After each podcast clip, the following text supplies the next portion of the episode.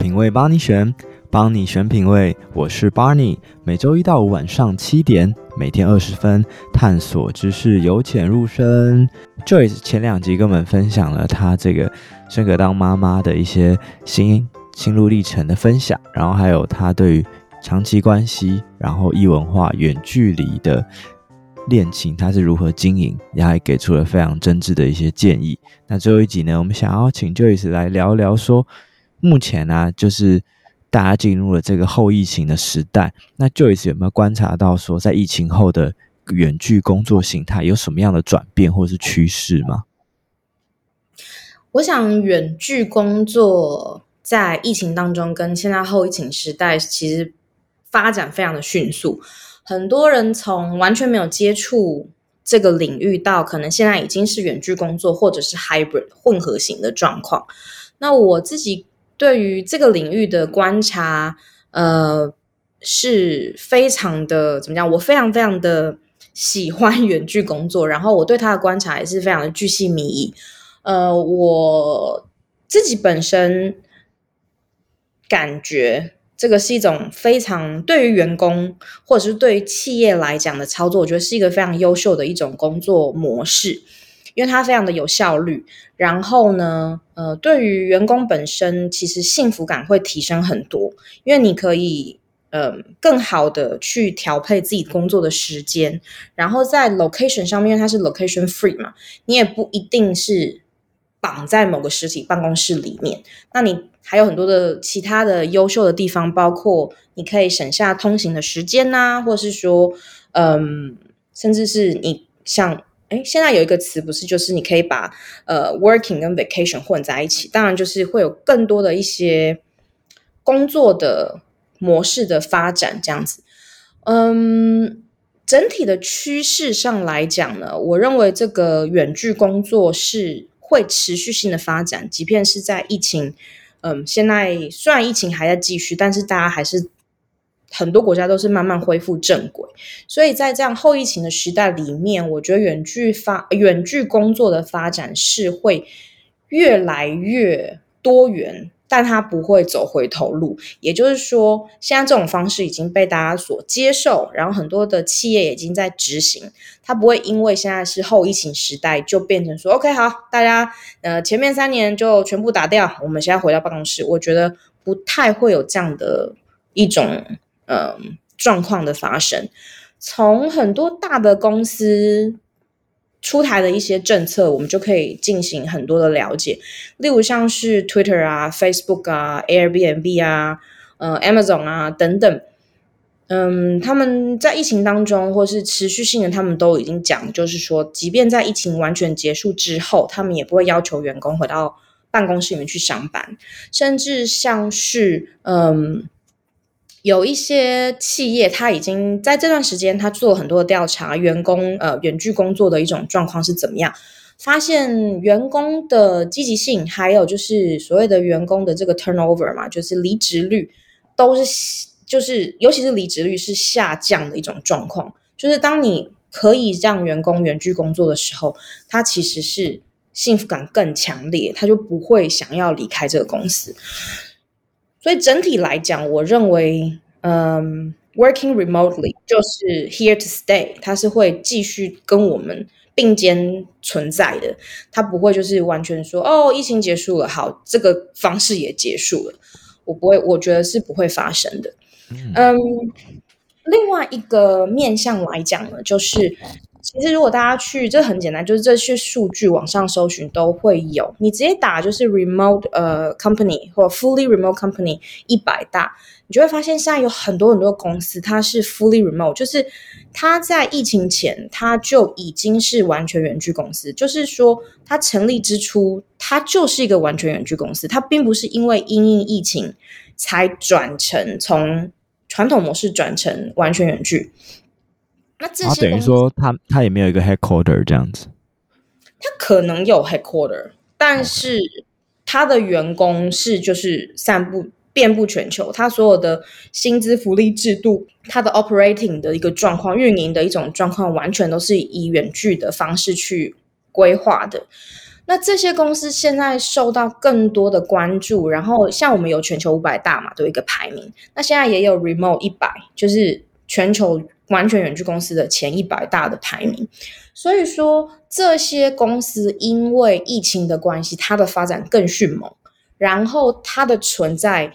被大家所熟知，因为以前大家可能不太知道有这些公司，或者是除非你是已经在这些公司里面工作的人，或是你已经在这个远距工作领域的人，你才会去关注。那现在不一样了，变成说，它到美美光灯下，然后是大家聚焦的一个公司的发展的一个状况，大家会去看。嗯，我自己觉得，为什么我想要去成立这样的一个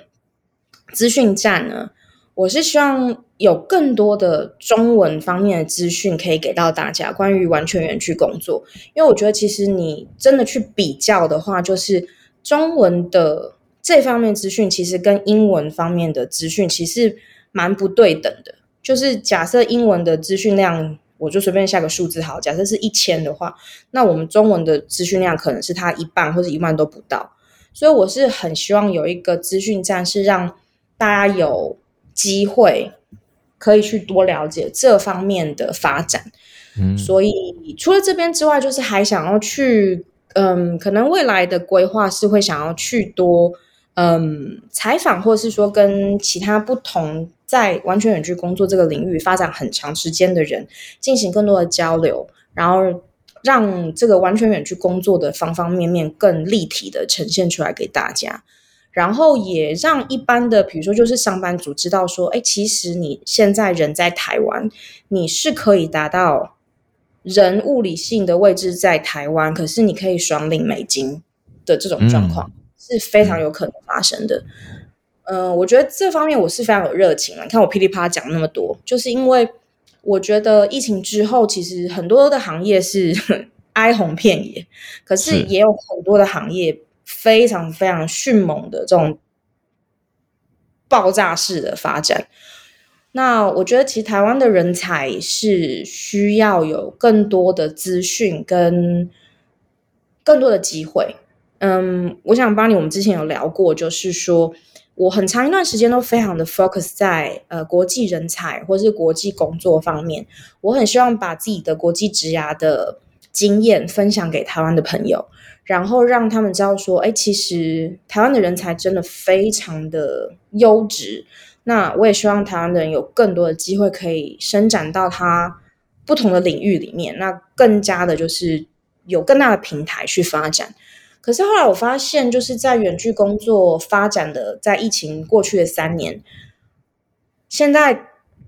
除了之前讲到国际职涯这方面还是可以持续性的发展之外，我发现远距工作这一块真的又是另外一种方式，让台湾的人才可以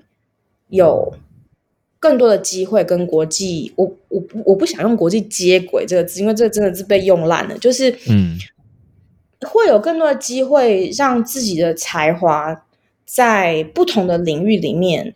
得到更好的一种实现吧，我觉得。嗯嗯嗯，我觉得其实这个趋势一直是在发生啊，包括说像是这这一两年这个 NFT 啊，或者是 Web 三的趋势开始流行之后，就发现说在呃物理或者是语言的边界上变得越来越模糊。那你甚至可能你的合作方，甚至是你们一起做 project 的项目方，你们所有的人都分布在不同的这个。地理位置，比如说，可能现在很多，我听说很多朋友他们的这个工程师都跑到南美洲去啊，然后也许 B B D 的人在新加坡啊，那可能台湾的人也是负责亚呃，比如说东亚市区、东亚部分的 marketing 之类的，所以我觉得它会是一个未来的一个趋势。其实我觉得不是只是要趋势的话，我们就要讲好的。也要讲坏的，嗯，我觉得好的部分当然是说你，你你只要是人才，你真的是机会多的太多了。我就分享一个我身边一个很好的朋友的例子，他是 designer 嘛，平面设计师。那你知道，其实平面设计师的工作是非常苦的，而且在台湾来讲，收入并不是很高。你可能工作量非常大，你一个稿子可能改十几二十次。如果你是，尤其是你是乙方的话，那品牌方要你改，你就一定要改嘛。然后可能就是加班加的没日没夜那种，那你可能也就领的钱真的不是很多。如果说你是嗯，在比较有名的广告公司里面的话，我觉得，然后如果是一个嗯，工作一段时间以后的设计师的话，我觉得一个月能领到六万多就已经算是很不错，六七万这样子。那可是这个工作量真的很大。然后他那时候其实真的就是已经一度就是要过劳，然后想要直接辞职了，就是也完全没有想后路就想辞职。后来我就说，其实因为他有语言方面，就是他会讲呃中文，他会讲英文，他会讲西班牙文。因为他之前在大学里面其实学西班牙文的，是后来才学做平面设计。我说你要不要试试看找远距工作？就是你把你的呃。选择的对象，公司选择的对象放开，不要只是局限在台湾。然后他就接受我的建议，他就开始尝试。后来呢，他是找到了一个就是嗯，服装品牌的设计的工作，平面设计的工作，不是服装设计，是他们这个品牌里面的呃，就是平面设计的工作。然后他的总部是在欧洲的，同事是遍布全世界。然后他现在的薪水，所有东西是翻三倍，而且工作时间比以前减半，嗯，所以他现在非常的开心。我上次遇到他的时候，就是整个人状态就非常的好，这样子，然后也开始会重新出去约会了。他说：“他说我之前根本不会有不会有时间呐，因为我就加班了以后就回家就想睡觉，根本不想要出去约会干嘛的。”那。我觉得他其实是一个非常好的缩影，就是这样的例子，其实，在全世界各地都在发生当中。就是你如果是人才，你一定会有更多的机会。同时间，我们刚刚讲会好的也有不好的一面。可是，假设说你没有这方面的技能，或是相关的资讯的获得。你会可能 miss 掉这个浪潮的时候，你会发现有一些工作，比如说一个完全远距公司的很好的职缺开出来，比如说 marketing manager，那他的年薪可能是以美金来计价。你会发现一个工作原先可能是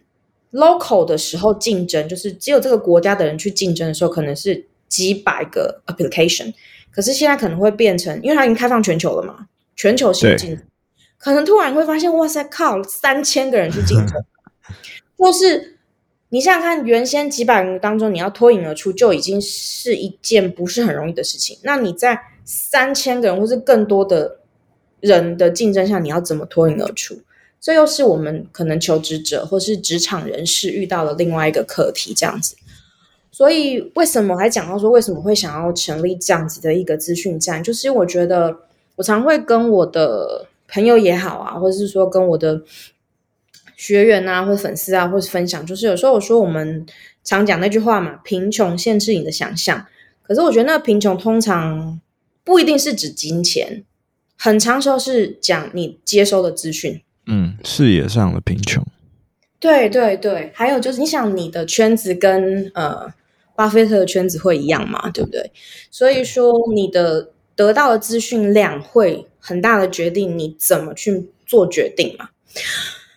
那为什么会想成立这样子一个资讯站，跟这种信息的接收交流嘛？嗯，对，交流的这种不对等，我觉得也是一个很大的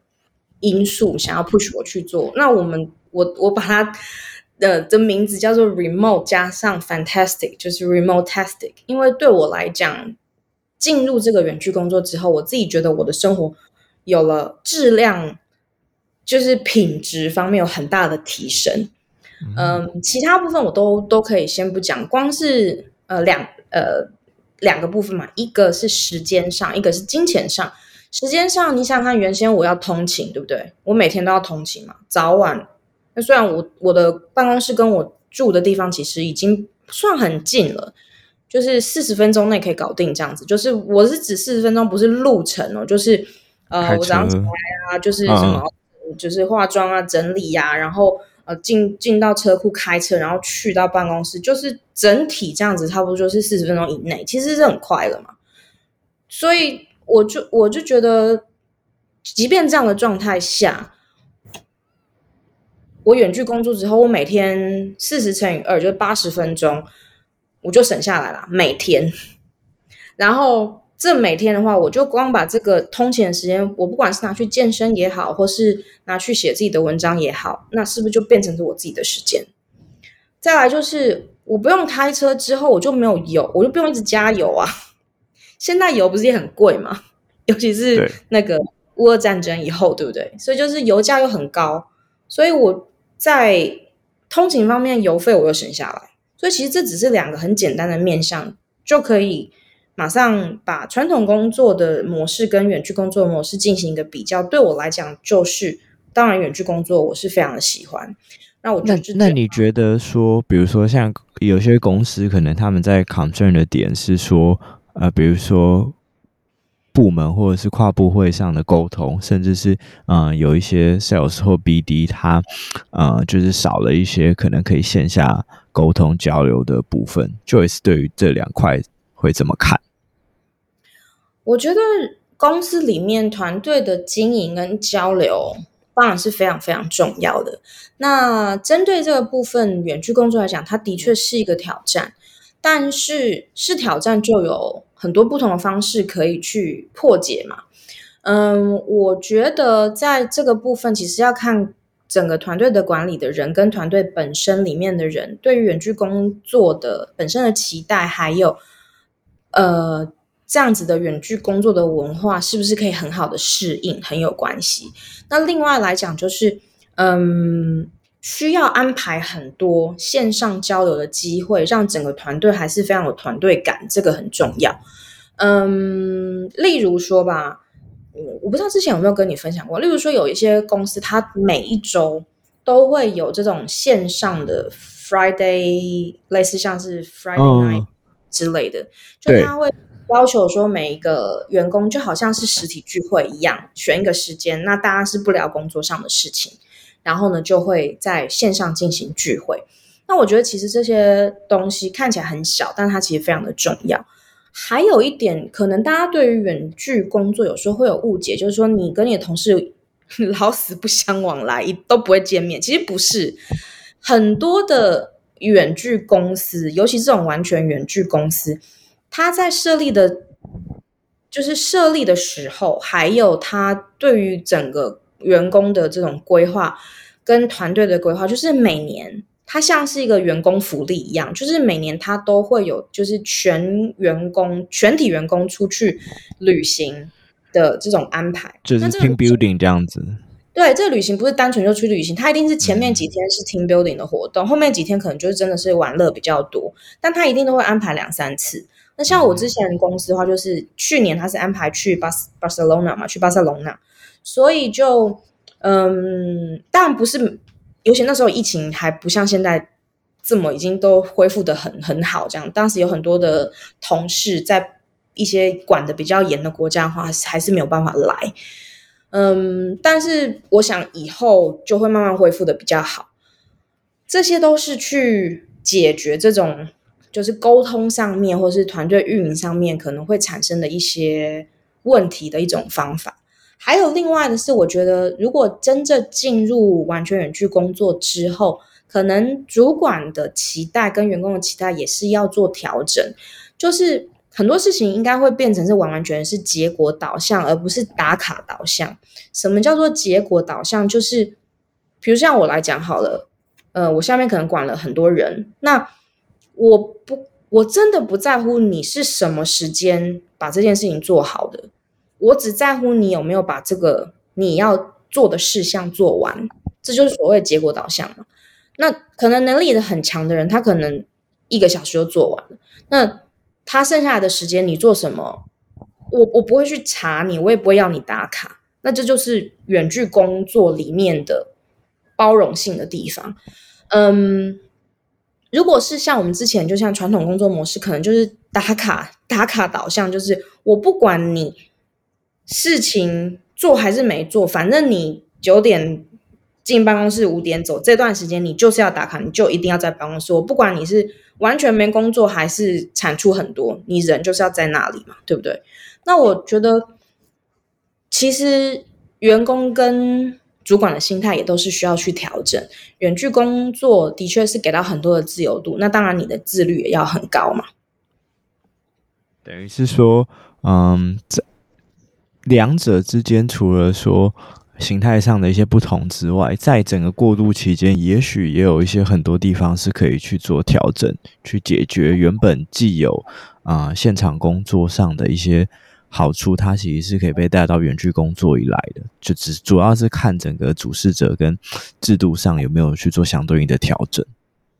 是，我觉得这个很重要，就是要有当然有调整的空间。另外一点，我有在想要说，就是说远距工作在后疫情时代是变成一个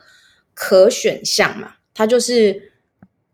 多加了一个选项。那当然就是说，有的人他就是天生的性格，或是他就是比较喜欢进办公室工作，他喜欢传统工作模式。我觉得这个也没有不好，或是也没有不对。嗯、我记得当时我们就是呃。疫情到了比较缓和的时候，在澳洲就是呃，工作单位就通知说，哎，可以回办公室工作了。然后呢，你可以跟你的主管讲说，你要一个礼拜要先回去工作几天。我记得我们当时团队大概三四十个人吧，只有两个同事是说他要马上立刻回去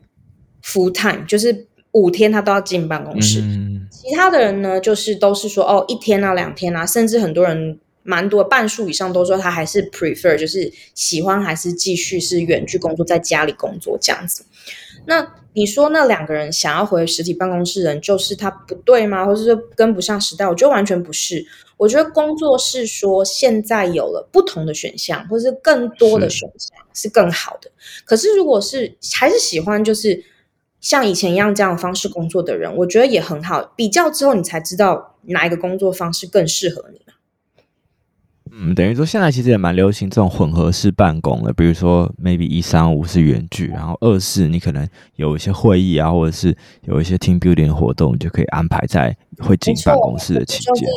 有一些工作，呃，有一些公司就是会变成弹性的处理，其实也是蛮好的。所以我才说为什么会说疫情之后，我觉得是大家选择变更多了，是很好那当然，你如果问我的话，因为可能是跟我的个性，然后跟我自己对生活的规划，跟我自己喜欢的工作模式整个考量下来，对我来讲，我觉得完全远距工作是最适合的。那我也觉得这块方面，其实在中文市场方面，或是台湾的资讯上，其实还是蛮有限的。我并不是讲就是自由接案啊，或者是说自己创创立一个品牌呀、啊，然后经营自媒体，我并不是讲这两个范畴。我讲的完全远距工作是指，比如说你进到一个完全远距公司，可能是 Top Hundred 的，然后你的总部假设在伦敦，然后你同事是遍布全球十五个国家，可是你的薪资的状况跟福利的 package 等等是属于一个完全远距公司的状态。然后呢，你会是以完全远距工作的模式进行工作。我是指这个范畴，我自己观察下来，我觉得。资讯上，不管是职缺方面、公司的呃种类方面，或者说是呃薪资的透明度方面，其实我觉得资讯上相对来讲都是少的，所以我希望是可以在这个方面给到大家更多的资讯。嗯，那因为目前看到这个 Joyce 在粉砖上的发那个分享是，这样大家可以这个填表先做个预约的动作嘛。那 Joyce 有预计说可能会在什么时候正式的 launch 这个论坛或者是 community 吗？嗯、呃，应该是在今年的大概是二月份左右，我们就差不多就会 launch。嗯、目前就是在做很多的，呃，就像刚刚讲，在我我们是预期是一个月会有一次的跟某一个完全远距公司的，比如说里面的主管啊，或者是。呃，创创立这个公司的人啊，创呃就是 founder 等等，我们可以做一些交流，或是在 fully remote working 这个 community，在全球这样的 community 里面，呃，是 leader 的一种角色的人进行一些专访。那我们因为我自己还有工作，所以我预计是可能是一个月就会有一次，所以就是十二个人，所以我们在瞧这方面，就是都 OK 之后，就会跟大家尽快的推出来。嗯，我其实还想跟大家分享一点，我不知道 Barney 你知不知道，有一个为了完全远距工作，或是呃叫做 Digital Nomad 这个族群而成立的，现在已经变成是全球化的连锁的饭店，叫做 Selina。你知道吗？哦，这个我不知道，哎，可以跟我们分享一下。嗯，我觉得这是非常酷的一个概念，就是呃，有一个这个算是一个连锁品牌了，它就叫做 Selina，你上面可以搜一下，就是那个女生的名字 Selina。嗯，它是就跟一般的这种我们知道的这种饭店是一样的这种经营方式，但是它的 location 都是在现在全球，嗯，这些 hubs 我们叫 hubs 就是。完全远距工作者或者是 digital nomad 很会呃聚集的地方，嗯，很很有意思。然后它除了有饭店的功能，就是你可以订房啊，你可以在那边住宿啊，当然也有餐厅啊等等等。它还有很大的 co-working space，让你可以在那边工作。然后这个嗯，Selina 这个连锁的这个饭店现在已经发展到非常非常嗯，就是它的发展也非常非常的好。那我觉得这个是一个蛮新的一个概念，就是说让不同的呃远距工作者可以在世界不同的 location 去接触其他的远距工作 community 里面的人，我觉得这个是非常好的一种交流的机会。嗯嗯，他的他的那个模式感觉蛮有趣的，好像。之后也可以分享一些相关的文章在那个节目的叙述栏底下，因为好像他们也就除了这一块，就是让更多的这个数位游牧民族，它有一个各各国的据点之外，看到一个蛮有趣的是说，他们其实就是后来没有拿自己的钱去买旅馆，他们就是说服就是一些 VC 啊去投一些目标的酒店，然后再由 Selina 的团队去经营它。对，所以说他就是。除了这个方面，其实我诶，那既然讲了，我就多讲。其实现在针对完全远距工作这个领域，还有就是 digital nomad，就是这个远距工作的聚落的这些工作者，除了像 Selina 这个企业的发展之外，其实还有很多的 business 开始如雨后春笋产生。另外一个就是叫做嗯，应该叫做 remote ear，我应该如果没记错的话，它就是嗯。其实有点像是旅行公司，就是比如说像是我们传统想到的，你可能想到呃凤凰旅游啊，或者是说想到雄狮旅游这样子的传统型的呃旅旅行公司、旅行社。那它这个 Remote Year 这一个旅行社，它就是为了服务呃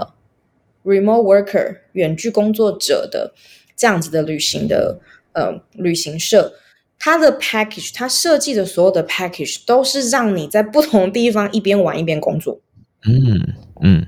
对，所以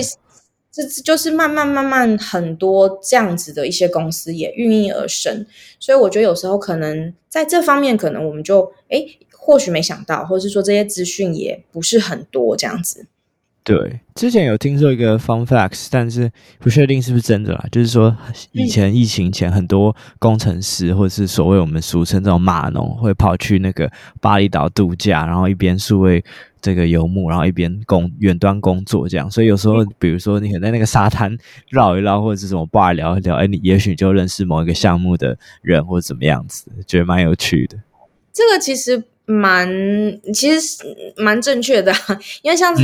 我为什么会呃讲到说巴厘岛这个 location，其实我觉得是有原因的。其实，在全球不同的城市里面，或是应该讲不同的国家，现在很多的国家为了要去抢食这个 remote worker 的这个大饼，它推出了就是远距工作者签证。这是一个非常特别类型的签证，因为就我们来，我们所熟知的签证类型很很很普遍的是什么？哦，比如说工作签证啊、商务签证啊、学生签证、探亲签证等等嘛，对不对？那他为了运营现在全球迅速发展的远距工作的这个趋势，很多的国家马上就是，或是在过去的一段时间，他设立了一个签证类别，就是远距工作者签证。那这个签证一有了以后，很多的远距工作者就会去这些有这个签证释出的国家，在那边工作生活。嗯，例如在欧洲的话，我们就是应如果我没有记错的话，应该是西班牙、葡萄牙、德国、爱沙尼亚等等都有。